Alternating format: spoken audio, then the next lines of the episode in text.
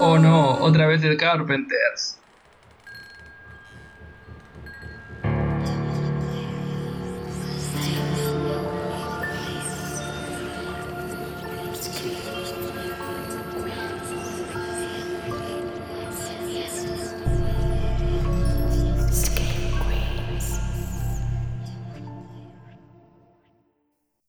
Buenas noches, Screamers, y bienvenidos al episodio número 11. Rodrigo Gilhueto quien les habla, y hoy estoy con el equipo completo. Yardi, Fer, ¿cómo andan? ¿Qué onda? ¿Todo bien? Todo tranquilo, con ganas, con ganas un poco de, de un abrazo, no sé. Ya, ya el aislamiento cumplimos los 100 días, así que está pesado. Sí, ya te escuchaba la voz así medio caída, Yardi, ¿estás bien? Yo estoy, estoy para romper la cuarentena. A Fer lo teníamos igual encerrado, ¿eh? Hacía varios episodios que no aparecía, lo teníamos ahí oculto en el, en el sótano, básicamente. Sí, estamos haciendo experimentos con Fer, estamos haciendo. Pero bueno, ahora estamos ahora sí, el equipo completo.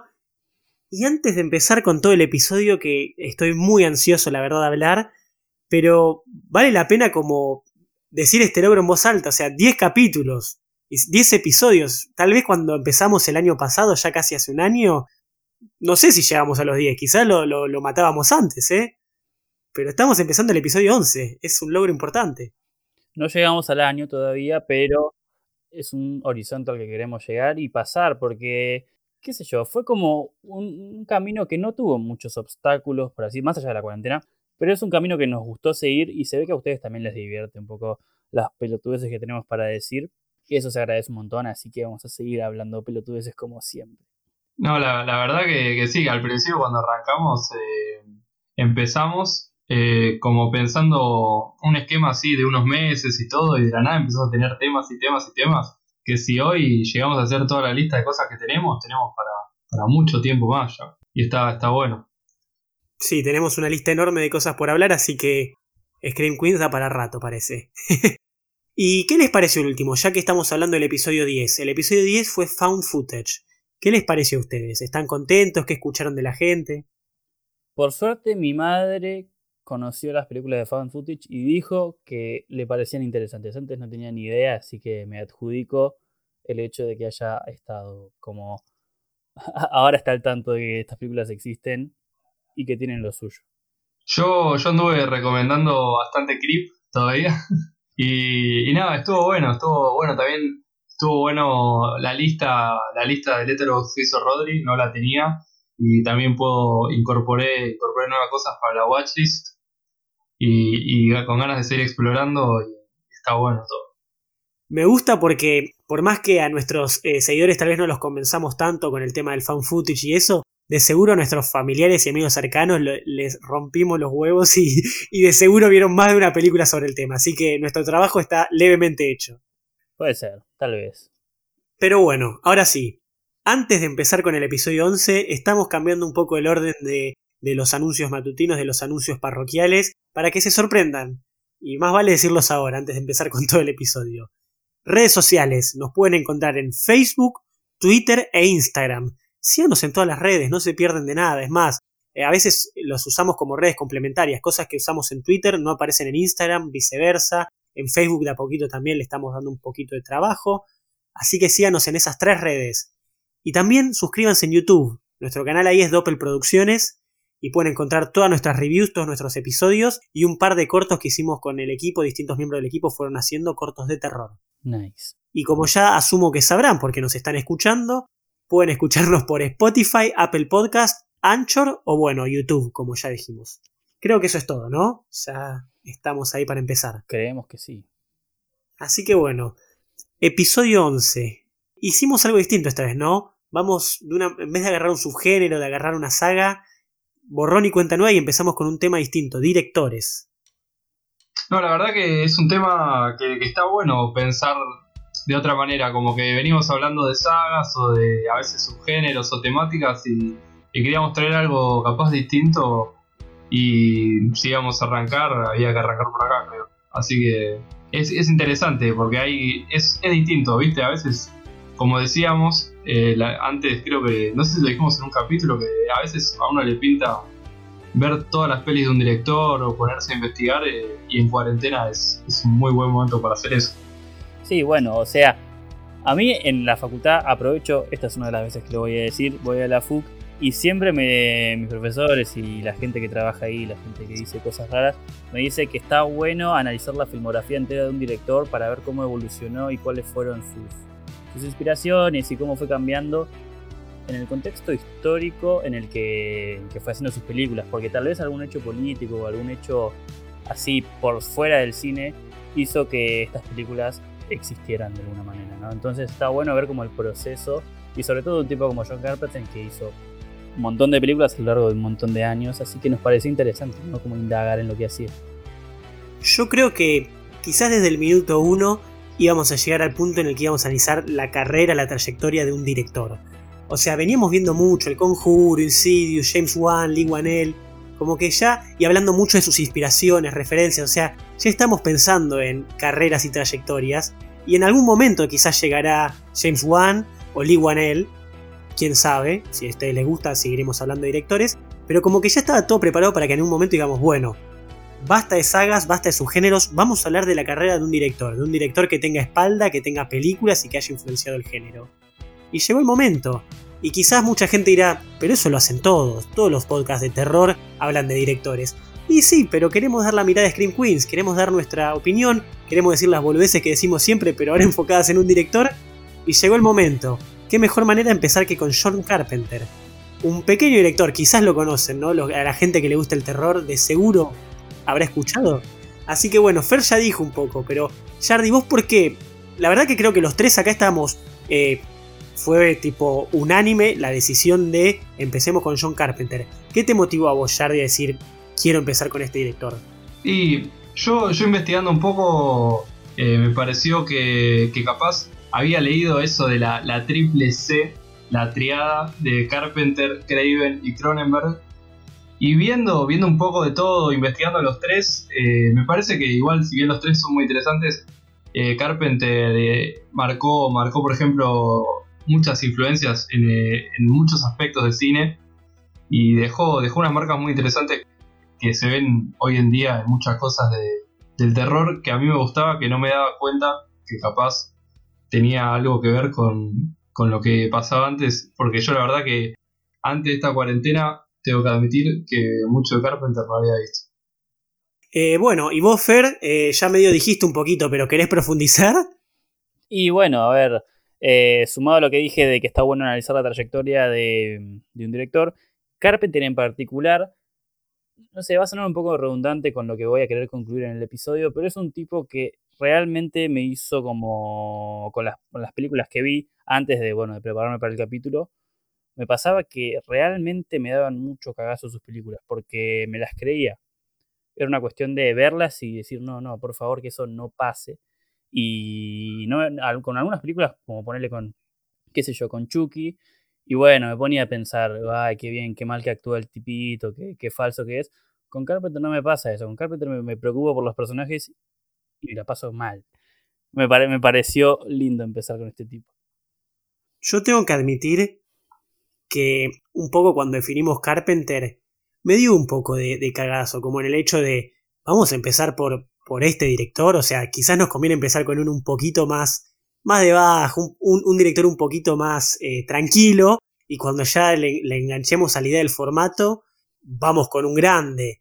Pero nos preparamos bien, siento que venimos hablando desde principio de mes de este episodio, lo decimos re temprano, y tenemos eh, las herramientas para hablar ahora.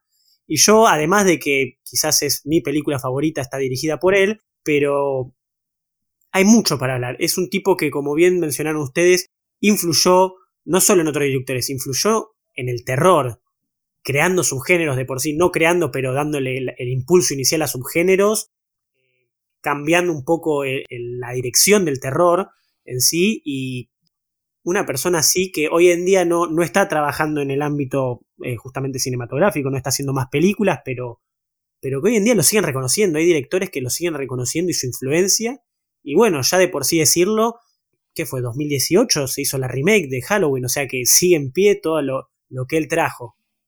Así que es un buen momento para hablar de Carpenter. Sí, en 2018 se hizo la última remake de Carpenter, de la última película de Halloween, pero, o sea, el tipo hizo algo tan espectacular que hay como 15 películas de Halloween. Se hacen remakes de sus películas de dudosa calidad, algunas están buenas, otras están no tan buenas, pero indudablemente es un hombre que influyó y muchos lo quieren copiar, pero pocos, pocos pueden acercarse a lo que él fue capaz de hacer. Nada, sí, la verdad que mm, yo creo que Carpenter es un, es un director que, que, también, otra cosa que, que me gustó mucho es, es, un poco investigar también el pasado pre, cineasta, que, creo que es una persona que, que creció también con una cultura que fue desde bastantes años antes de, sus películas, fue creando todo esto y todas las inspiraciones y, se nota el cariño que le tiene y cómo homenajea al mundo del terror eh, de una manera que, no tanto, no se nota tanto cariño de, por parte de otros directores capaz a, sus películas. No sé, como que siento realmente mucho amor ahí. Perdón, no solo al terror, homenaje al cine en general, eh, y ahora lo vamos a profundizar, obviamente. Creo que la pregunta como para iniciar es, para seguir en esta idea que estamos ya, nos metimos en el bote y empezamos a remar, ¿qué hace a Carpenter lo que es? O sea, ¿qué hace a Carpenter un pilar dentro del terror, como vos dijiste, influenciando, como Fer dijo, influenció muchas otras películas, marcó el género del terror. ¿Qué cosas lograron que Carpenter se convierta en un pilar del terror y en la triple C, como lo mencionaste? ¿Quién quiere empezar? Eh, bueno, arranco pensando un poco. Yo creo que, que bueno, justamente de esto de la, triple C, que, lo habíamos charlado un poco, capaz, de pensar, bueno, capaz, dicen que Cronenberg es más como intelectual, voltero, no sé qué, cosas así, ¿no? Eh, yo el elemento más como clave que veo en Carpenter es que es un chabón eh, muy pragmático y muy interesante a la hora de, realizar sus películas. Es como que él, o sea, tiene, tiene un formato donde arranca, plantea una idea, trae un pensamiento que va un poco más allá de solo los sustos, capaz trae algunas cuestiones filosóficas, algunas cuestiones de, reflexión sobre lo que es eh, la sociedad y, lo pone la película de un modo capaz disimulado a través de un pequeño diálogo en algunos momentos y ahí arranca y, si le prestas atención a cómo justamente va la narrativa es como muy straightforward pero en el, en el buen sentido es una película que, crea tensión y llega a, momentos de clímax que, están buenos y, la verdad que, que sabe, sabe desarrollarlo muy bien me parece Claro, podría decirse simple, pero simple no es un insulto para nada. Al contrario, simple es bueno, que sea directo, que sea lo que la gente busca y lo que la gente quiere, pero no en el sentido grotesco de, ah, bueno, querés esto, también te lo pongo. El tipo te lo ofrece de una manera tan sencilla que es, que es un logro. Hacer que una peli se plantee sencilla y que sea fácil de entender, por más que tenga, como bien lo decía Jardy, subtramas, subtextos o ideas, eh, metáforas que tal vez ni el propio Carpenter te quiere decir, pero es un logro llegar a ese punto. Sí, también es un logro hacer una película simple porque cualquiera se le puede ocurrir una historia no complicada, pero el tema es que es una historia simple e interesante, aparte de que te dé miedito, ¿no? Es como que son historias que uno se interesa y bueno, lo que, lo que decía yo un poco al principio del episodio, son películas en las que te entras y no salís más.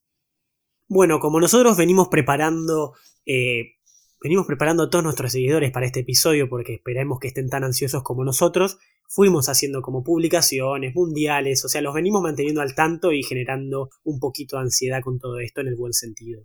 Y mandamos toda la filmografía. Fue una tarea, sí, fue una tarea. Les mandamos toda la filmografía como para que vean un par, porque acá vamos a mencionar más de una. Carpenter de terror tiene 12 películas.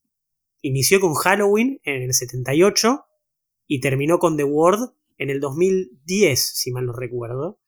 Así es. Así es, gracias Jardi. 12 películas eh, a lo largo de cuatro décadas, todas bastante interesantes de por sí, así que ahora vamos a ir a empezar.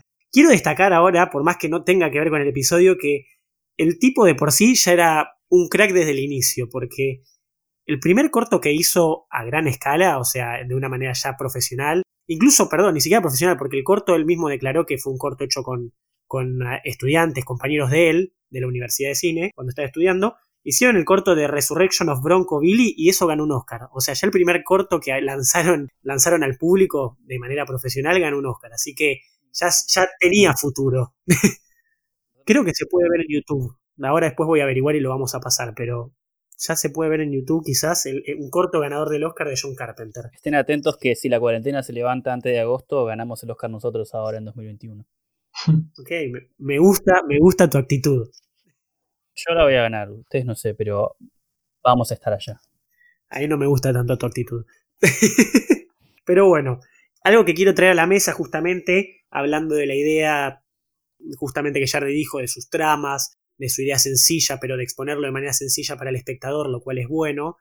Yo tengo una tesis que le venía diciendo a los chicos acerca de las temáticas que trae Carpenter, porque ahora vamos después a hablar de cómo Carpenter está involucrado en casi todos los aspectos de las películas, pero yo veo que sus películas hay ciertos elementos que se repiten, algunas veces de manera más explícita, algunos no, y están de por sí relacionados. Y lo quiero traer a la mesa ahora, y ustedes me dirán, hay tres aspectos que Carpenter trae en sus películas, están en casi toda, en toda su filmografía de por sí. Quizás no tanto en la última de Ward, que es como un caso excepcional porque no la, no la escribió él, la trajeron como director, fue después de un momento... Es rara, The Ward es raro de por sí. Eh, pero en el resto de sus 11 películas hay tres elementos que los voy a mencionar ahora. El primero, quizás el más importante, y que si todos escuchan algún episodio de que justamente habla de Carpenter o de alguna de sus películas está bien presente, no traigo nada nuevo a la mesa, es la dualidad entre bien y mal. Este duelo, pero bien explícito. O sea, algo que quizás después ustedes chicos me, dirán, pero no, no hay mucho personaje de por sí gris en, la película, o mentalidades grises. Están los buenos y los malos, y se llega a un punto en el que están bien definidos los bandos. Me hace acordar a una frase de la canción Divididos que dice el bien y el mal definen por penal, porque hay muchas películas que se llega a eso, quizás algunas justamente, no sé, en la trilogía del Apocalipsis, los riesgos son más altos, en otros tan sencillos como Christine es la vida o la muerte, pero se define bien en claro quién es el bueno, quién es el malo y que se tienen que enfrentar en un punto uno de los dos va a salir victorioso. Y el choque está claro. Una, cosa que quería acotar de eso, perdón.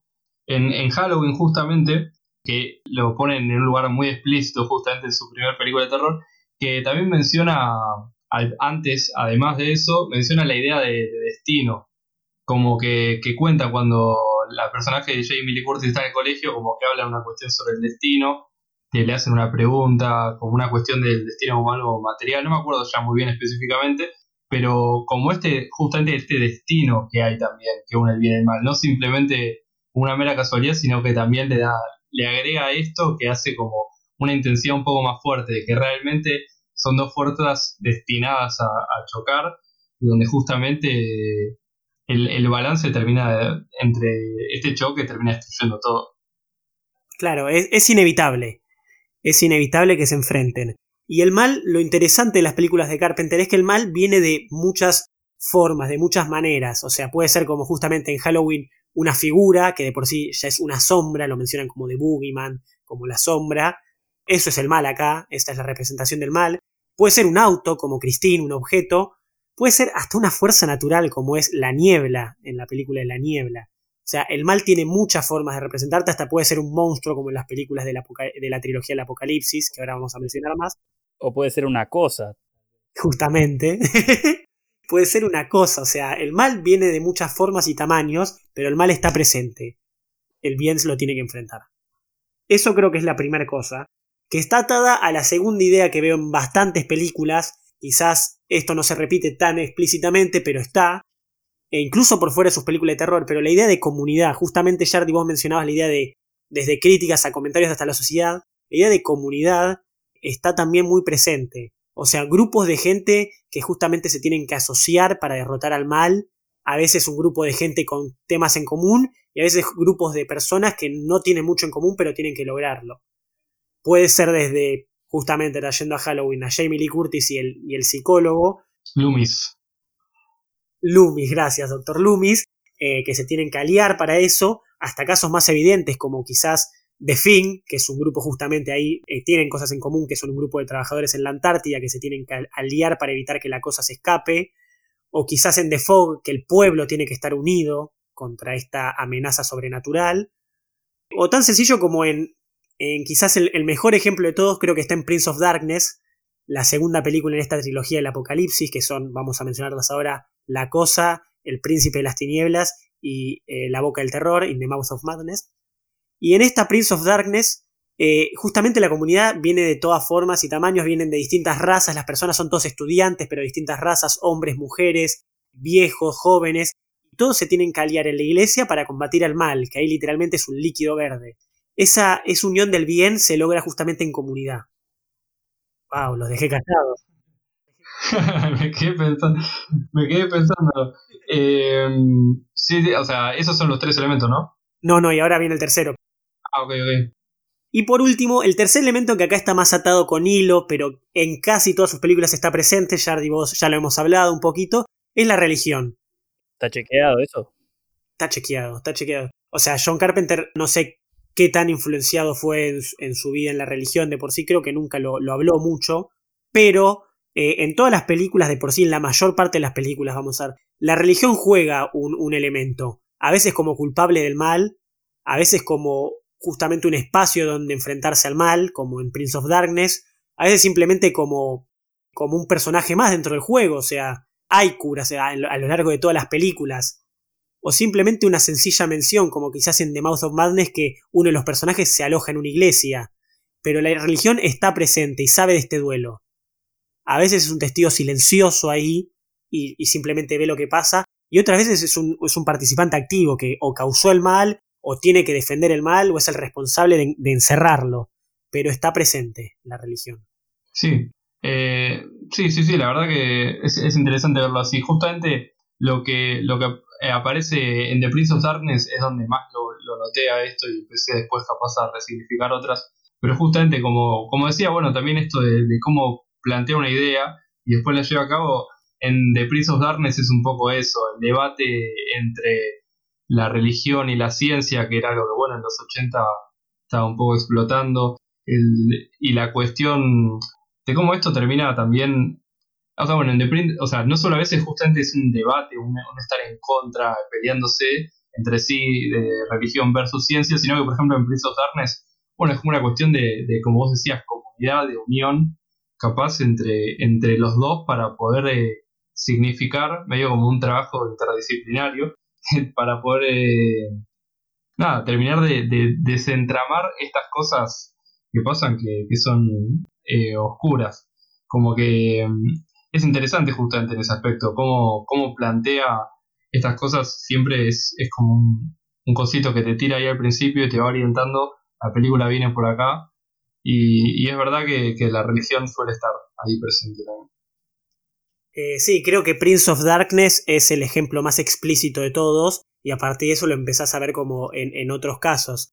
Lo que me gusta tal vez de Carpenter es que le pega a las instituciones, no a la sociedad. Justamente hay como críticas a la iglesia, a, dependiendo de otras películas, a la policía. Eh, le pega como instituciones, pero no a la gente dentro de ella. Justamente la idea de comunidad prevalece.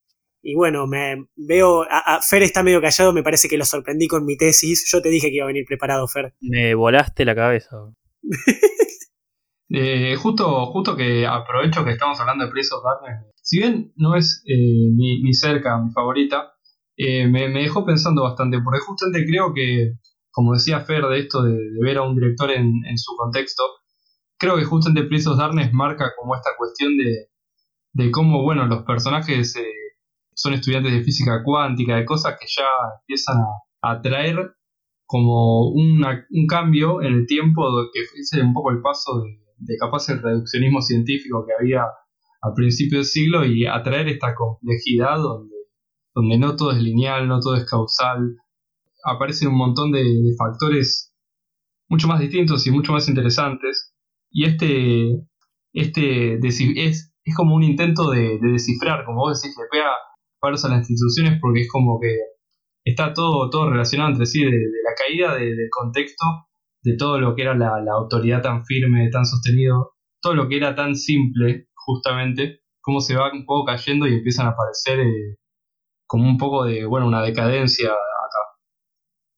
Hay mucho de la época de los 80 con la idea de decadencia, ¿no? Sí, creo que es el, es el momento donde, donde la, como de alguna manera, es, es donde se marca el paso de la caída de la modernidad y la entrada además a la posmodernidad, donde ya medio que deja de ser todo tan blanco y negro como era antes, las autoridades justamente y todo, donde, donde a veces hay un policía que es bueno, eh, como, no sé, en Asalto al Precinto 13 y después en Day Live, eh, la policía son, son una raza de alienígenas que, está creada para controlar a la humanidad, o sea, es como que empieza a ver todo, hay una transición, si bien hay un, claro bien contra el mal y todo, pero el gris capaz es, en quien termina siendo el bien y el mal, como que está medio atrapado en esa transición.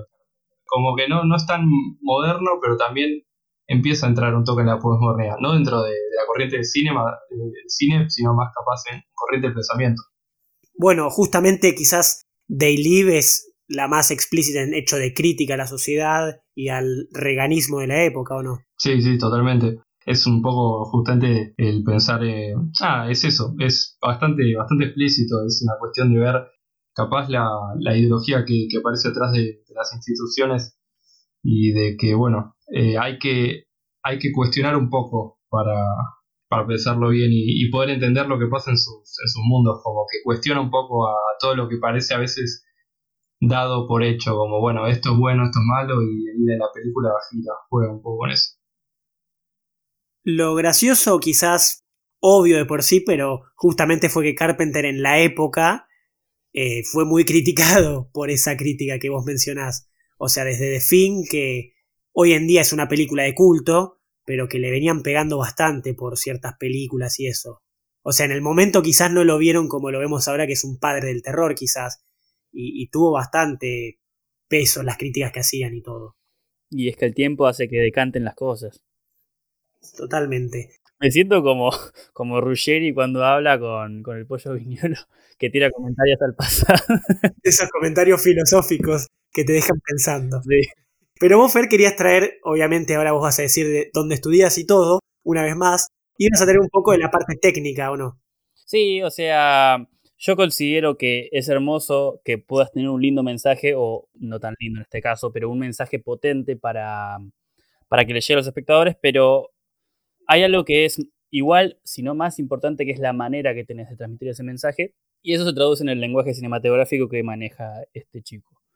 El hombre lo que es sinónimo de es del timing y la dinámica. ¿Qué quiere decir eso, Rodri? El timing y la dinámica. Que sabe en qué momento, no sé, en qué momento asustarte, en qué momento dejarte eh, eh, pensativo y todo eso, ¿no? Claro, es un hombre que le gusta arrancar tomándose su tiempo con planos larguísimos, como eh, enmarcándote en, el mundo en el que va a suceder la película, los personajes. Le gusta tomarse el tiempo como nuestra obra. ¿Te acordás la que hicimos el año pasado con Pico? Sí.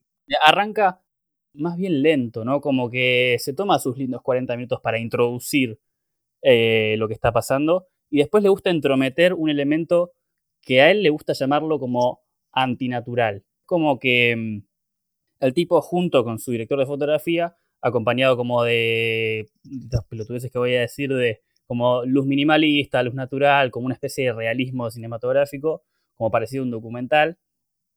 Como que el elemento antinatural que, que mete, que es este mal que viene a quejar el orden natural del bien, es tan chocante que eso es lo que hace que empiece a, a generar el interés en el espectador. Y por eso como que sus películas siempre son tan atrapantes, porque el tipo te plantea algo que es súper así como real, con lo que te puedes empatizar perfectamente, y a la hora de introducir este elemento antinatural antagónico, te quedas con el culo en la mano, porque es como que decís, ok, o sea, ¿qué acaba de pasar? Y por eso me parece increíble lo que hace, ¿no? Después hay una cuestión que vos me dijiste, que ahora no me acuerdo qué película es, pero con la dinámica lo que le gusta hacer es ir encerrándote en la película de alguna manera. No solo con el encuadre, que eso es algo que, en lo que podemos profundizar en otros capítulos si le gusta, pero básicamente al tipo le gusta filmar de una manera a lo mejor más amplia al principio, para justamente introducir el mundo, introducir a los personajes, introducir el contexto, y después ir encerrándote en la individualidad del protagonista y el sufrimiento que está atravesando por el antagonista que lo aqueja, ¿no? En Halloween, había mencionado Halloween, me parece. Creo que, creo que sí, creo que es en Halloween, ahora no lo tengo tan presente, pero al tipo le gusta jugar con esas cosas, el tipo le gusta hacerte pasarla no, no mal al principio, pero le gusta tomarse su tiempo como para que vos digas, ok, ¿qué es lo que va a pasar a partir de ahora? Y cuando pasa, el tipo va a fondo. A fondo, mal. O sea, no le importa nada. El tipo te mete sangre, te mete destripaciones raras, te mete a la cosa, que es horrible, pero es como horriblemente hermosa, ¿entendés? Es una cosa totalmente fuera del otro mundo. Y entonces por eso es muy particular su manera de narrar y de mostrar lo que quiere. Y bueno, esa es mi razón por la cual el tipo es un pilar ahora, ¿no? Es curioso cómo eh, puede hacer un giro de 180 y pasar. Obviamente, eso también siempre eh, depende de factores externos a la hora de producir la película y grabarla, pero pasar de una película como Halloween, que literalmente no hay sangre, y le digo para cualquiera que le guste que la vea de vuelta que no hay una gota de sangre. Nada. Eh, y después pasa a The Thing cuatro años después, donde el gore es estupendo y es todo lo contrario, ves sangre a lo pavote y efectos especiales de la hostia. Y también una cosa que ustedes ya dijeron de alguna manera, pero el tipo le gusta ser simple en la premisa y complejo a la hora de ir desarrollándola, porque en todo momento vos entendés que en The Thing hay un alien que se puede transformar en, personas, puede asimilar la forma de otras personas, y que está la duda de quién puede ser y quién no. En The Halloween entendés que hay un asesino que, está todo mal con, con, el pueblo y quiere matar a todos. En The Fog entendés que la niebla está todo mal. O sea, no hay, no hay dudas con eso, no hay grises, no es que a ver qué está pasando. Ya sabes que eso está mal y que va a alterar el orden natural. El tema es cómo va armando la historia a partir de eso y por eso te agarra tan, tan fuerte sus películas, ¿no? Por eso te terminan pareciendo como interesantes y terminas como entrando en ese mundo y por eso la pasas mal viendo sus películas. Mal en el sentido de que realmente estás en ese mundo sufriéndola. Estás involucrado, sí. Siempre me sorprende cómo en cuestión de minutos te, explica como la, problemática. Y en cuestiones incluso tan complejas como trata de hacerlas como Prince of Darkness, que trata justamente, Jardy, que dijo, de la ciencia y traer términos más científicos, por así decirlo. Pero la trama es muy. Te la, en 15 minutos ya te dijeron cuál es la problemática que va a suceder y es genial eso. También a veces trae ideas que no. Justo, justo hablando de Prince of Darkness, de Prince of Darkness bastante, capaz, también trae ideas que a veces no están buenas una idea que personalmente no me gustó, que bueno, igual suele, suele ser una cuestión de que, a veces eh, suelo estar... Eh, son cosas de otra época y la, cuestión de salud mental es algo que evoluciona muchísimo y que tampoco se puede pretender que todo el mundo eh, la, la, considere de ciertas maneras, pero no me gustó la idea de esto de cómo denomina que este, este mal se mete más fácil en los débiles mentales y como si toda persona que estaría en la calle necesariamente tenía que ser eh, psicótico, esquizofrénico, paranoico, y cómo eso permitía una vulnerabilidad y un contacto más fuerte con el mal. Eso no me terminó de cerrar, como esa explicación que dio, no me gustó, por, por tirar una crítica. Quería, quería decir esto en algún momento, porque es medio como un poco estigmatizante tal vez, como el de medio que queda, queda medio como feo, decir, como eh, medio débil mental parece. Pero al mismo tiempo, nada, eh, está bueno, igual, eh, como, como lo va llevando. Vos decís que es una es propio de la época. Sí, es propio de la época y propio también de mucho más de la corriente psicológica en Estados Unidos. Y creo que es una cuestión de narrativa, que siempre, siempre el terror tiene que ver con la locura y a veces eh, es como se ve la locura en cada lugar. Claro. Bueno, y otra cosa, justamente hablando de aspectos técnicos, antes de seguir moviéndonos en todo eso, disculpa si sonó violento el cambio, Jardi. No, no. Pero antes de que se pierda el tema, que Fer habló mucho la parte técnica y eso, quiero hablar de otro elemento técnico dentro de la película que, que está muy presente Carpenter y que básicamente él reconoce que es su segundo amor, que es la música, porque Carpenter mismo se reconoce, o sea, le gusta hacer películas y le gusta hacer música. Eh, prácticamente todas sus películas de por sí eh, en la mayoría, e incluso en otras películas, Carpenter hace, eh, compone la música, eh, que es una vibra muy ochentosa, medio synthwave, creo que es el, término, el, género de por sí, toda esa vibra electrónica de los 80, que hoy en día Stranger Things como que lo volvió a traer un poquito. O la frecuencia Kirlian. O la frecuencia Kirlian también. Gracias Jardi, excelente review que hicimos de la frecuencia. Pero bueno, Carpenter es un tipo obsesionado con la música. Es más, hoy en día ya no hace más películas, su última película fue en 2010, y hoy hace discos, hace discos eh, justamente de los soundtracks de sus películas, hace videos con las canciones de sus películas y, sigue haciendo música, conciertos, es increíble.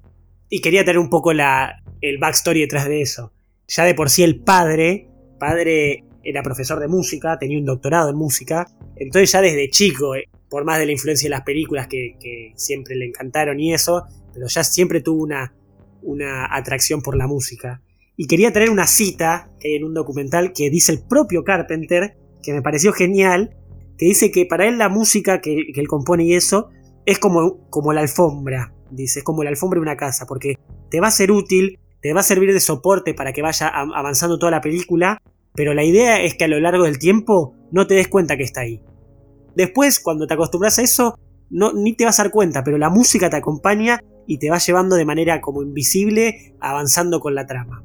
Y eso es lo que trató de hacer con sus canciones. Aprovecho para decir por segunda vez en el capítulo que soy estudiante de la FUC y algo que te enseñan ahí es que todos los elementos técnicos de una película tienen que estar en función de la trama y del mensaje y tienen que desaparecer abajo de él. En un formato clásico, ¿no? Como si quieres hacer algo medio hollywoodense. A lo mejor en una cosa como The Lighthouse, bueno, puede ver, pero en un formato más justamente clásico, más... Occidental. sí, occidental, pero más que nada como lo que estamos acostumbrados a ver. Todo el tema de la música, el montaje, los planos, eh, la iluminación, todo tiene que estar un escalón debajo de lo que se quiere contar no tiene que ser algo así que te des cuenta. Tiene que pasar invisible y simplemente fundirse con todo lo demás es curioso porque Carpenter lo logra, pero al mismo tiempo sus temas son icónicos, tipo el de Halloween e, es genial y todos lo reconocen. Yo te pongo ese tema que obviamente va a estar sonando acá de fondo en este preciso momento. Y eh, todos van a decir, sí, ese es el tema, ah, este es el tema de Halloween. Y por más como que claramente Carpenter logra meterte la película y que no te des cuenta, pero te queda, te queda marcado.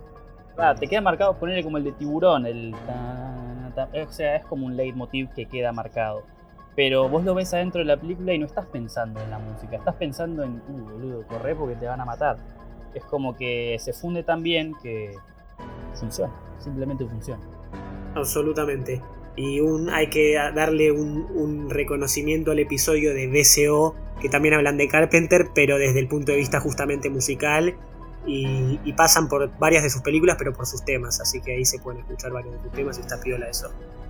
Inclusive, perdón, insisto con el tema, algo que me gusta hacer a mí, porque soy un hijo de puta nada más, es ver una película y centrarme solo en la música. Tipo, cierro los ojos si quiero escuchar la música y te das cuenta que en, las películas que están bien hechas, de la nada te, ponen una, canción que es súper conocida, que la tenés, que te la sabes cantar de memoria, pero antes no te habías dado cuenta que estaba ahí. Porque la, la encajaron tan bien que simplemente fue parte de todo.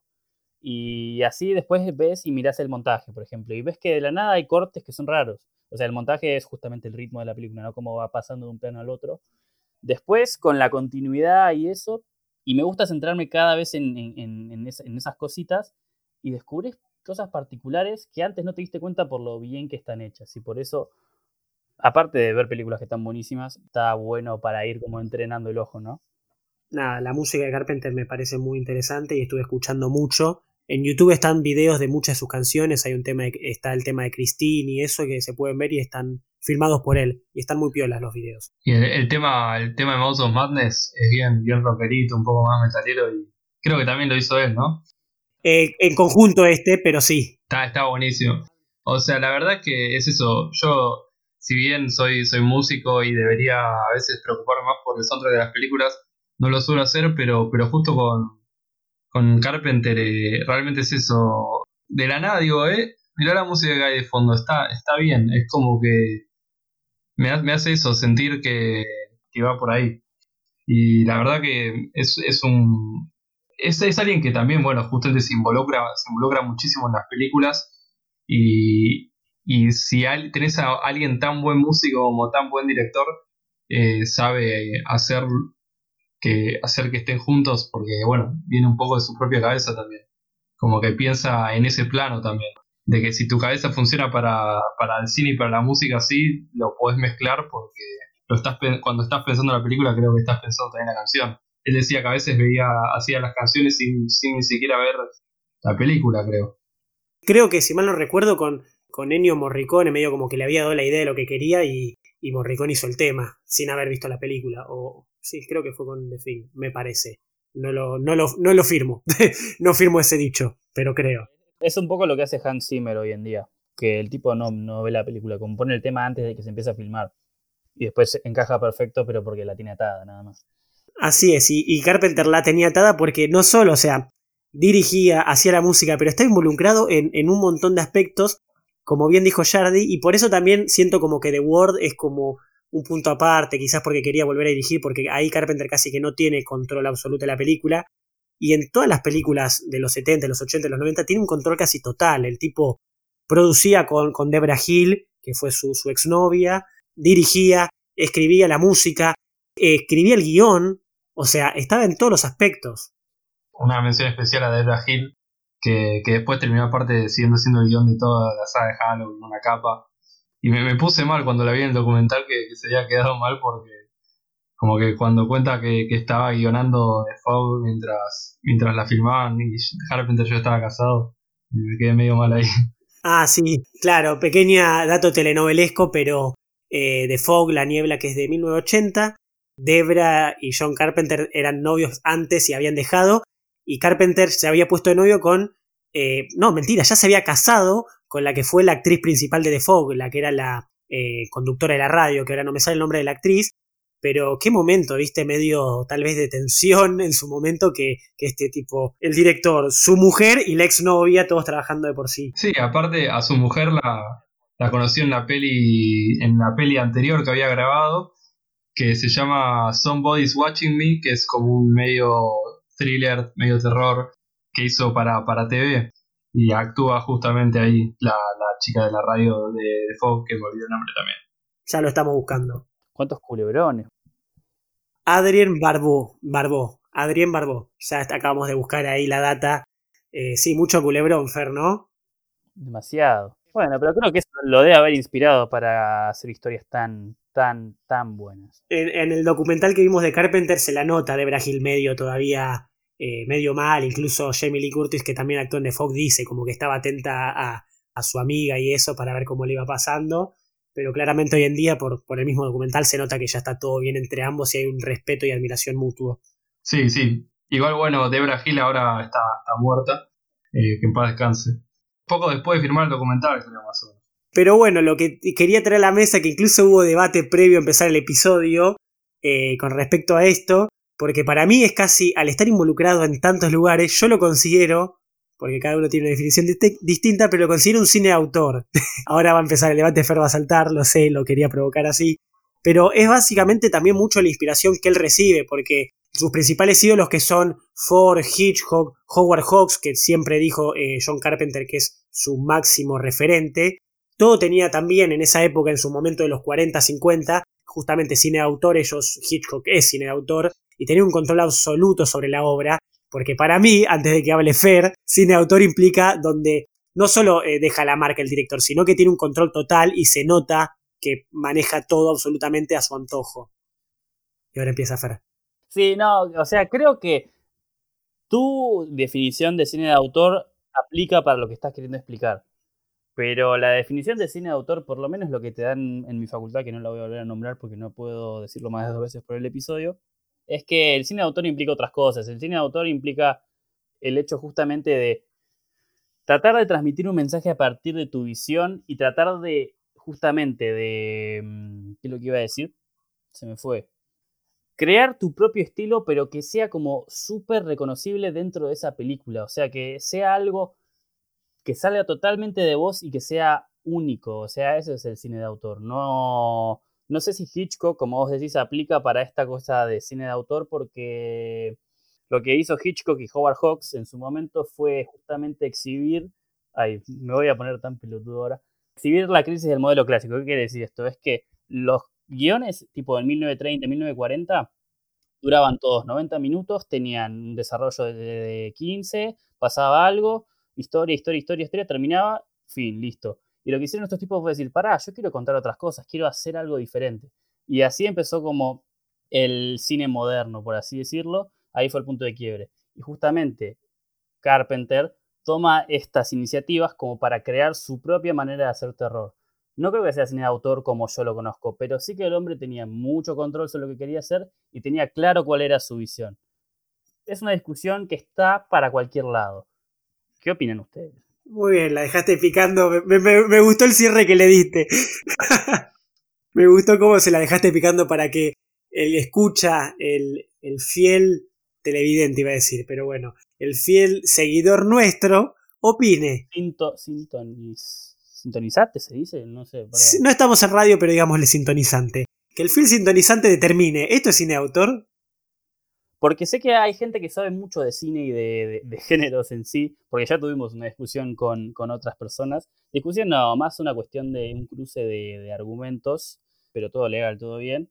Y nos interesa saber qué es lo que opinan al respecto de este tema en particular. Sí, saludos a, Plano Discreto Cine, que es más, es, la mejor onda ahora.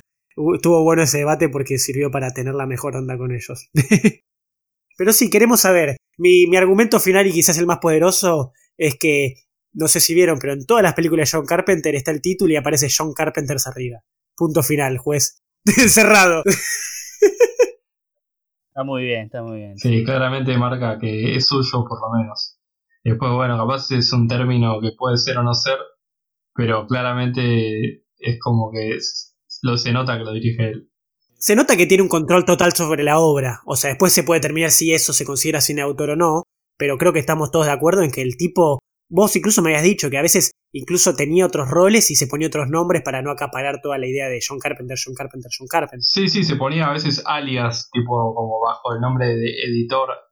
Y se ponía capaz el nombre de un personaje de una película, de la película que estaba haciendo, cosas así. Era, es, es un nombre de un personaje, la verdad. Después, eh, bueno, ya capaz, eh, no sé si vamos a seguir eh, mencionando algo sobre esto o si podía traer algo distinto. Trae, trae, yo ya también iba a traer algo distinto, así que por favor, tráigalo ustedes. Después un, elemento que, siento que tardamos mucho en mencionarlo, porque no sabía si decirlo o no, que, me, gusta mucho, es la cuestión de, un elemento clave que veo en Carpenter muy desde muy el principio, es la cuestión del metacine y también de los homenajes que, nada, noto, noté siempre, lo empecé a ver y una vez que lo vi no lo pude dejar de ver, que hay en muchas, muchas películas de Carpenter que muestran cosas, a veces irónicamente, en el lugar más de cine, como no sé, en The Mouse of Madness, cuando le encierran a, Sam Neill en, el psiquiátrico, dice, oh no, no otra vez de Carpenters, y tipo, y suena la banda de Carpenters, eh, como medio encerrado en una locura en Vampiros eh, hace un, pequeño palo, un bardito, entrevista con el vampiro, que dice, bueno, los vampiros no son como los jueces de cine, vestidos como todos renacentistas y, y super fancy, son como seres brutales, y bueno, es lo que muestra en su película. Y también cuestiones de, de homenaje como, como lo que es, bueno, justamente en Halloween, que si estás viendo lo que ven en la televisión en Halloween, justamente respetando la tradición de ver una peli de terror esa noche, eh, están viendo The Thing en un momento. Creo que ven tres pelis. Eh, o sea, como que hay tres pelis que se van viendo en la tele. Y bueno, The Thing es una peli de 55 que él terminó adaptando eh, dos, tres años después. Y eso la verdad que es muy lindo. Totalmente, dato de color que The Thing es de Howard Hawks, justamente su máximo referente. Y, nada, como que justamente fui viendo tantos, tantos, tantos guiños, homenajes, que, que, eso me hace pensar justamente que el chabón, eh, una cosa que no puedo decir que no es, es eh, que es alguien extremadamente dedicado con mucho con mucha pasión a esto, porque justamente se mete en todos los aspectos de la película, eh, homenajea a todo lo que, lo que lo volvió un poco al mismo, como que sabe de dónde viene también.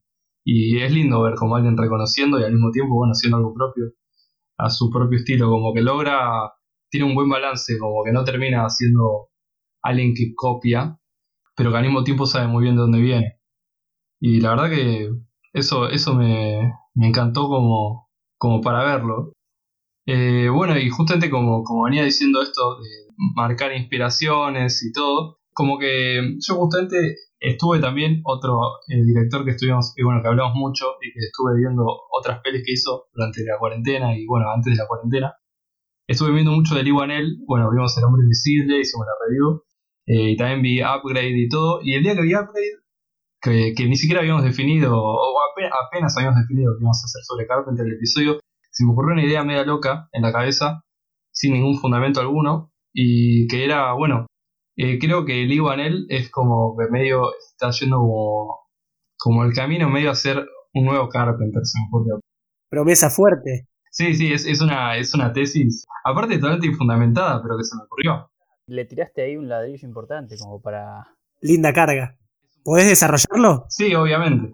Justo, aparte justo de la casualidad de que, bueno, poco a poco fui encontrando cositas que lo, lo primero, lo que, lo que lo confirma directamente, obviamente, es el hecho de que, que estaba leyendo una nota y justo, justo unos días después de ver eso, vi que, que Lee Wanell, bueno, está dirigiendo con Carpenter como productor, eh, un remake de Escape de Nueva York. Eh, y Lee Wanell justamente en la nota dice, bueno, con El Hombre Invisible hizo un remake que lo sentí más libre y que no es que se esperaba, era como un concepto con el que podía jugar más. Y acá con, con esta peli siento mucha presión porque es algo muy único lo que hizo Carpenter y decía que, que tenía, tenía miedo y una carga justamente muy, muy pesada, que yo también la estoy fomentando, que esté más pesada todavía la carga pero, pero lo lindo, lo lindo de todo esto, bueno, justamente Carpenter tiene una peli un poco más de humor sobre el hombre invisible también, y eso es otro datito de color. Como que noto ciertas similitudes, y lo que más noto, que es algo que, se obvia un poco, es eh, la cuestión de, medio como que creo que tienen un, un amor y claramente una, una fuerte marca de lo que es la ciencia ficción, que se ve en Upgrade, que se ve en la mayoría de las pelis de Carpenter, en El Hombre Invisible, como la cuestión un poco de la, de la tecnología, de, la vigilancia, que son temas que, sus películas van, eh, las de ambos tocan desde, desde la época de cada uno. Pero justo yo veía hoy el, el, Hombre Invisible de Carpenter, que si bien es una comedia medio acción, medio ilógico, como que tenía un montón lo de la idea de la, de la vigilancia, de todo lo que era desde otro lugar. El Hombre Invisible acá era bueno, la verdad que fui, viendo todos esos datos y cada vez estoy encontrando incluso más. Y obviamente que nada, capaz es una hipótesis sesgada, que yo me, se me ocurrió algo y empecé a encontrar las cosas que me lo confirman, pero, pero hay algunas que, creo que, tienen fundamento. Dato de color, más que nada para tirarte ahí eh, el salvavidas y darte un guiño, pero hasta cierto punto se podría decir que Michael Myers en Halloween es un hombre invisible, es prácticamente una sombra, como lo mencionan, que está justamente en constante control y vigilancia de lo que hace Lori, Lori Strode. También. Es un pequeño guiño para darte a tu tesis.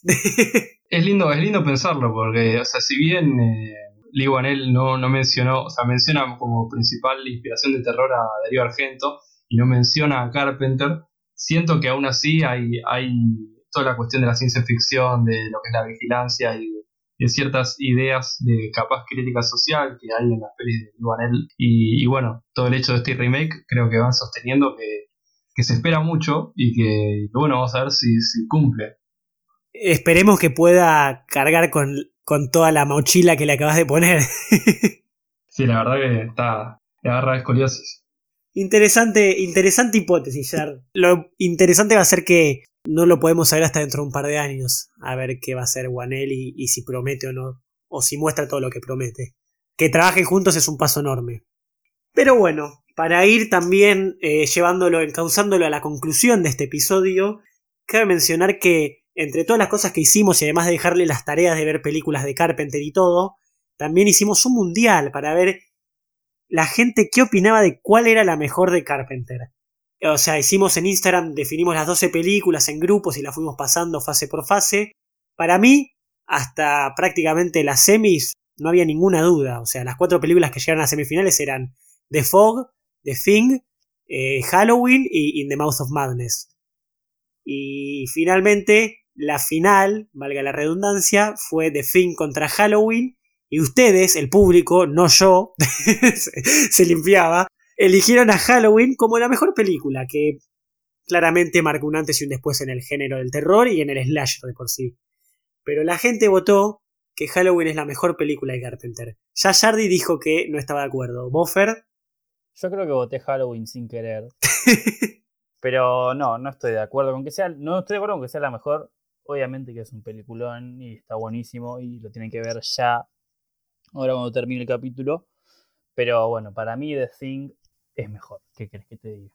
Y sí, yo no puedo negarla eh, que, Halloween tiene una superioridad moral dentro de muchas películas, que cambió al género, que hizo que el slasher sea lo que fue en los 80, que le dio una patada revitalizadora incluso a varias cosas del terror. Y todo eso, y todas las prácticas y técnicas que trajo para hacer una película de baja producción, o sea, fue literalmente, y esto también lo saqué del episodio BCO que lo mencionan, pero fue eh, hasta la aparición de la bruja de Blair y haciendo contacto con nuestro último episodio, la película de bajo presupuesto que más había recaudado. O sea, desde el 78 hasta el 99, Halloween era la película de bajo presupuesto que más recaudó en Hollywood. Después vino Blair con todo lo que hizo, que pueden escuchar nuestro episodio de fan footage y enterarse, y lo destronó, pero claramente marcó en el terror Halloween. Pero personalmente The Thing es una obra maestra. Sí. Y le pasa el trapo todos los días. Sí, yo siento que, bueno, a mí yo vi Halloween remake primero, antes que nada en el cine, eh, muy descontextualizado, sí. Eh, y vi Halloween hace poco y la verdad que no me generó mucho porque medio que ya sabía por dónde iba y capaz, eh, capaz es eso, siento que no, no sé si, si envejeció tanto y también estuve expuesto a muchos spoilers durante mi vida. Y The Thing siento que es una peli que, que envejeció muy bien y me encanta el formato de mucha gente en un lugar con la paranoia que se genera y todo. Y creo que, creo que es la, mejor eh, lejos de las de terror. Absolutamente, eso es algo que me gusta mucho y que cuando empecemos con las reviews de películas clásicas y todo, obviamente va a pasar de fin. Posiblemente pase Halloween también, pero de fin hay un montón para hablar porque es preciosa. Y sí, quizás dicen él, les están tirando mierda a sus seguidores. Y bueno, chicos. Muchos votaron porque el nombre es muy conocido. No, no les voy a decir a estar haciendo las cosas mal, ustedes se dirán, ustedes también nos dicen son unos pelotudos y no hay problema, nos lo pueden decir. Pero tenemos que tener un poquito de mano dura de vez en cuando, chicos. Vean The Thing otra vez, está en Netflix. Es muy buena, muy buena. No vean la remake. No, eso no existe. La antigüita nomás. La antigüita, muy Al medio en realidad.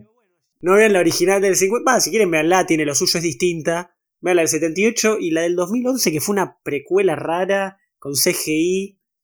No vale la pena. Pero bueno, esto no es un episodio de fin que ya nos tendré su episodio y nos podremos babosear de lo excelente que es. Esto es un episodio de Carpenter, así que creo que para cerrar todo esto estaría bueno decir una película que no sea ni de fin ni Halloween, que son las finalistas y todos reconocen que son excelentes, pero decir alguna otra que, que termine este episodio y la vean esta semana. ¿Cuál y por qué? Yardi, vos creo que ya la sé, pero por favor, ten el honor. Sí, igual como, como ya me explayé un poco, eh, voy, a, voy a hacer una, recomendación distinta a la que tenía pensado.